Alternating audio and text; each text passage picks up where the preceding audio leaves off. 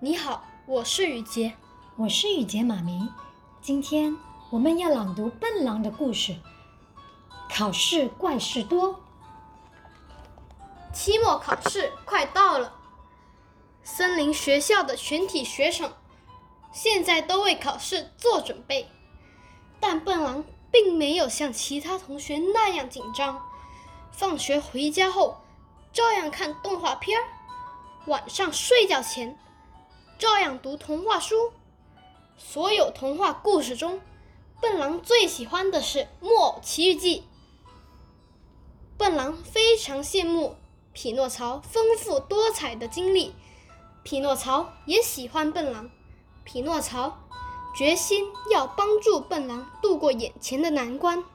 晚上，笨狼睡着了，一个扁扁的人影从书里挤呀挤，一点儿一点儿挤出来。挤出来以后，它像一个充气的气球一样，慢慢的变得立体起来。成为一个立体的小人，这个小人就是匹诺曹。匹诺曹敲了敲跟他邻近的两本童话书：“朋友们，请出来吧，有要紧的事情商量。”从长袜子皮皮书里飘出来一个满脸雀斑、扎着两根胡萝卜颜色的小辫子、穿着两只不同颜色的长袜子和一双不合脚的鞋子。这个姑娘就是长袜子皮皮，从《彼得潘》这本书里钻出了彼得潘和小仙女丁克贝尔。大家开始讨论怎么帮助笨狼，让笨狼期末考试不当最后一名。最后，大家决定用匹诺曹的办法。匹诺曹的鼻子有一个特殊功能，一说谎就会变长哦。从匹诺曹的长鼻子上取下一小片木头来，为笨狼做一支铅笔。笨狼用这支铅笔考试，如果他写的答案是错的，这支铅笔啊就会变长，笨狼就写不下去了。匹诺曹和彼得潘一起把铅笔做好，放进笨狼的笔盒里。做完这些，他们还不放心。于是又把自己变成四张贴纸，四张贴纸哎，准备跟着笨狼一起去学校，随时帮助笨狼。第二天，笨狼像平时一样背着书包上学。他不知道，在他书包里藏着四个朋友：匹诺曹、长袜子皮皮、彼得潘和丁克贝尔。考试开始了。第一道问题是数学题，笨狼一看题目，想了想，就把答案往试卷上弹填。但没想到手中的铅笔“呼”的一声变长了，字没写成，却把试卷戳穿了。铅笔像中了魔法似的，不断的变长，差点戳到了。教室里监考的眼镜蛇小姐的眼睛，眼镜蛇小姐非常生气，一把夺过笨狼的铅笔，用身子将它咔嚓折成两截，从窗口扔了出去。笨狼换了一支铅笔，使劲儿往试卷上面填错误的答案。笨狼的秘密朋友们急坏了，怎么办呢？丁克贝尔悄悄地飞到空中，往每张试卷上撒了点儿神仙粉，大家的试卷都飞走了。眼镜蛇小姐发现试卷一张接一张飞出窗口，立即立即去追，可是那些试卷越飞越高，很快的。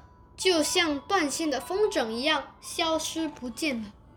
累得快散架的眼镜蛇小姐回到教室，无可奈何地宣布：“好了，这次考试总算泡汤了，你们都回家吧。”第二天还是考试，笨狼的秘密朋友们还是跟着他一起到学校。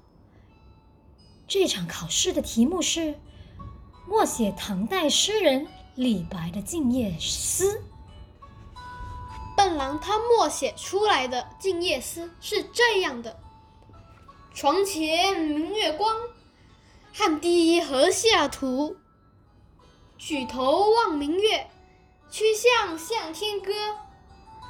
彼得潘、长袜子皮皮、匹诺曹和丁克贝尔都不知道笨狼默写的对不对，因为他们都没念过唐诗，怎么办呢？长袜子皮皮趁牛博士不在的功夫，偷偷地从笨狼的书包里溜了出去。他站在教室门口，阳光正好照在他的身上，把他的影，把他的影子拉得很长，投在教室前面的墙上。同学们吓了一跳，问：“你是鬼吗？”眼镜蛇想，影子说：“我是从唐朝来的幽灵。”这首《静夜思》就是我当年教李白写的，我是李白的老师。听说是李白的老师，有些同学信以为真。钟小熊问：“那这首诗的正确答案是什么呢？”正确答案是：“床前明月光，汗滴禾下土。举头望明月，曲项向天歌。”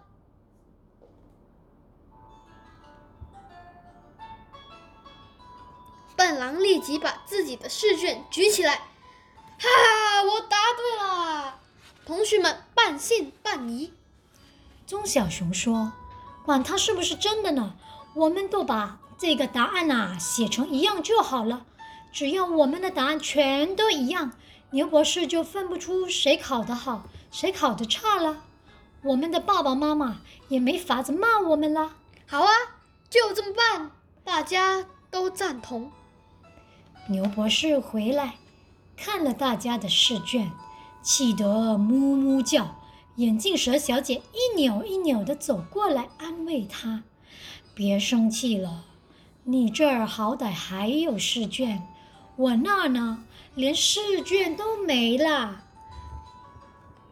鹅太太知道了这次考试的情况，对眼镜蛇小姐和牛博士说。考试固然重要，但最重要的是让学生快快乐乐、健健康康的成长。